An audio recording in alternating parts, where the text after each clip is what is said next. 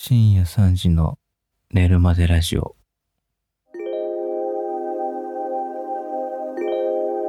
こんばんは。口癖ファソイソースと申します。眠れない伊集院光さんと三遊亭円楽さんの二人会の話なんですけども、あの、伊集院光さんって今はタレントさんで、ラジオパーソナリティで、クイズがすごく強くてっていう方ですけど、30年以上前、伊集院さんが高校生ぐらいの時に、今の円楽、当時の楽太郎さんに弟子入りをして、落語家をやっていたんですね。それと同時に、えー、落第という名前がありながら、師匠たちには内緒で、伊集院光という名前をつけて、日本放送でラジオ番組を担当するようになり、いつしかそっちが人気になって逆転して、伊集院さん自身も落語家の道は廃業して、伊集院光を一本にして、今日に至るということなんですけど、もう30年以上講座に上がっていないんですね。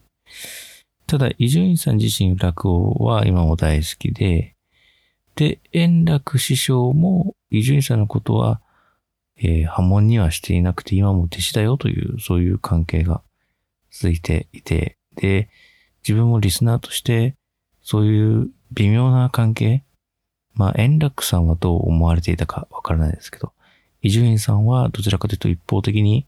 何かこう、不義理というか、とてもいけないことをしてしまって、まあ、顔向けできないというか、まあ、円楽さんとは関係あるし、番組でも共演はしてますけども、まあ、落語をやるなんていうのはとんでもないみたいな、そんな話しょっちゅうされてたんですね。で、それはまあ、バカ力とか聞いているラジオファンの人たちだったら結構知っているところで、まあ、いつか伊集院さんの落語って見てみたいなとは思いつつも、まあ、ご本人がそんな感じだしって言ったところだったんですが、それがその急展開して、伊集院さんのあの、お昼間のラジオに円楽師匠が出演されて、その時にですね、アシスタントの竹内かなえさんっていうアナウンサーの方が、落語はどうなんですかっていうことを聞いたら、えー、伊集院もやらないのかっていうことなそっから紆余曲折あっての今年6月ですか？二人会というものを開催すると。二人会、まあ二人会って書いて、まあ、読み方はどっちでもいいのかもしれないですね。なんか、要は、もう、そういう特別な会ですよね。しかもその、師匠と弟子二人だけ。で、しかも、一方の弟子の方は30年以上ぶりと。で、もう一方はもう、誰もが知っている、え落語家というね。ちょっとその、なんか、ハードルというかね、なんか僕みたいなのがこう、言ってもいいのかなっていう、歌舞伎とかでもね、掛け声をするのは常連のこの人って決まってるとかね。えー、何でしたっけ。えー、そういうなんか、なんとかやみたいなのあるじゃないですか。なんとかやーいや、なんとかやあ、カマキリやとかって言ったら、その、あの、あの人が出てくる。今すごい、名前を出しちゃいけない気がして、今、今、カマキリやって言ってしま、言ってしまいましたので、えー、あの方が出てくるみたいなことは、まあ、その、ベテランの人というかね。でも、円楽さんがしきりにおっしゃってたのは、伊集院さんには今たくさんのファンがいて、若い人たちがたくさんいて、そういう人たちがそのお前に興味を持って落語を見に来てくれるのはすごくありがたいことだから、お前までやってくれっていう背中の押し方をされていて、それって、伊集院さんの背中を押すと同時に、僕たちのことも、こう、かばってくれているというか、認めてくれているというか、背中を押してくれていると。いいんだよっていう、なんかその、初心者でも別にいろは知らなくっても見に来ていいんだよってこう言っていただいてるような気がして。んで、僕もその、当然、見たいじゃないですか。見たい。ただね、今これだけ喋って分かっていただいてるかと思いますけど、やっぱ、絶対取れねえだろうと。ねえ。30年ぶりの落語を、見たいでしょって。っていうか、そもそもですけども、円楽さんの落語会自体も人気なわけです。それでもってして伊集院さんがっている。この話題性、そして、さらに二人会と言いつつもゲストがいて、ゲストが、まあ、落語っていうところの色物ってことなんですかね。漫才ということで、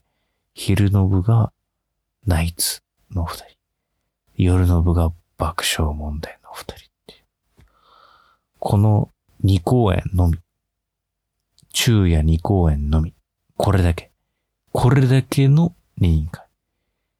で、伊集院さんも最初で最後だと言っている。まあ今のところ、まあ今後わかんないですけどね。心境の変化があるかもしれないですけど、でも、最後のつもりで挑むという。これ見たいけど、見れ、いや、こんな高い声出したら眠れないよね。ごめんなさい。で、僕あの、チケット発売がですね、えっと、この間の、えー、平日のね、お昼10時から、しかも、先着販売。仕事休みましてね。あの仕事はい、午前お休みをいただいて、えー、朝からですね、パソコンの前に入り着きましたよ。これはもうね、逃さまいと、プレイガイド、各種、E プラス、ローソンチケット、ピア、そのウィンドウを開き、各サイトごとにすでに事前にログインを済ませておき、さらには時刻を表示するサイトを出し、コンマ1秒でも10時をカチッと過ぎた瞬間にもうパパパパパッという、行こうと思って、午前10時、カチッ、クリック、カチャカチャカチャ売り切れました。秒殺でしたね。細かいこと言うと、これ貼り付いていた方なら気づいたかもしれないですけども、一応、チャンスはあるんですよ。それは、まあ、一旦買おうとして手続きを進めていく間は、一応仮確保みたいなんですね、席が。で、決済情報を打ち込んで確定して購入ってなったら、まあ、正式に取られるわけですけど、途中で諦めたり、やっぱ変えたとか、まあいろいろあると思うんですけど、それでこう、まあ、キャッチリリースじゃないですけど、まあ一旦手放す人がいるんですよね。それでこう、一瞬、その、完売の罰が、残りわずかの三角に切り替わる瞬間がほんのちょっとある。で、あれはローソンチケットだったかな。15分ぐらい経った時に、お昼の部の方が、ちらっと三角になって、乾杯しました。いや、あれは本当に、なかったですね。あっけなかったですね。で、もう一個望みとしては、夢空間っていうその主催のところの電話ですね。これが電話だけなぜか10時からではなくて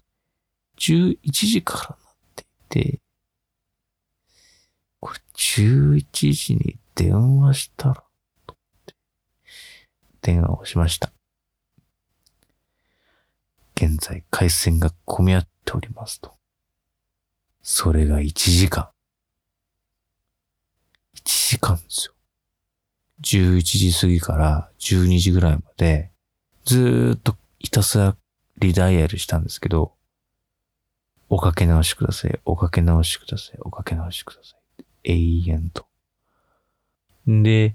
ホームページ、その夢空間のホームページ。チケット発売中ってなってたんですけど、その11時半ぐらいだったかな。残りわずかってなって。残りわずかって出てるんですよ。マジかと思うんですけど、電話は繋がらないんですね。で残りわずかのそこを誰がどう買うんだって話なんですけど、電話繋がらないので。で、あれよあれという間に今度、まあ、10分くらいしたら、完売になって、キャンセル待ち受付中っていう表示になったんですね。ホーム、その有名空間のホームページに。キャンセル待ち受付中って言うとか、まあ、キャンセル待ちでもいいか電話かける、繋がりません。ええー、受付はいいけど、繋がらないじゃん。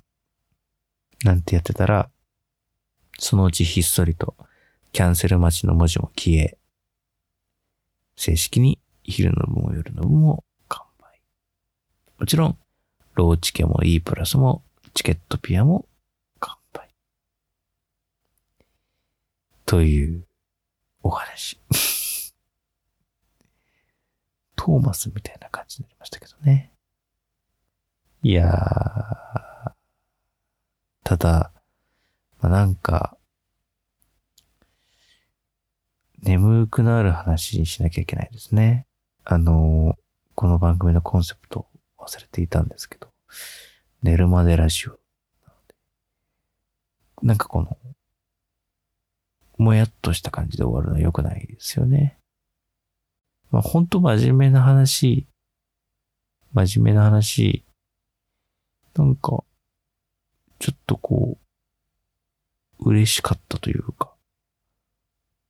めちゃめちゃ意味わかんないですけど、誇らしかったというか、この伊集院光という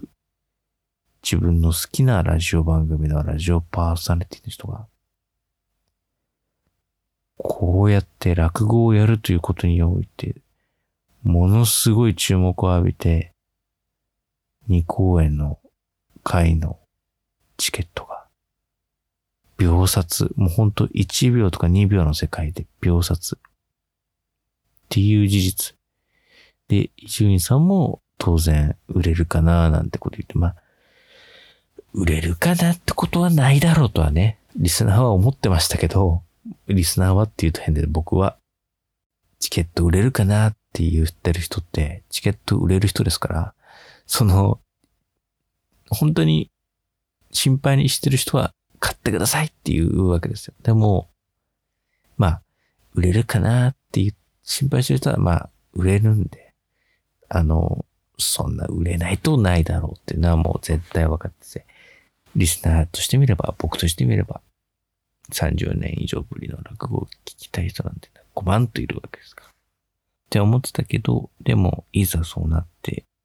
本当に完売して、まあさ、完売つかもう秒殺して、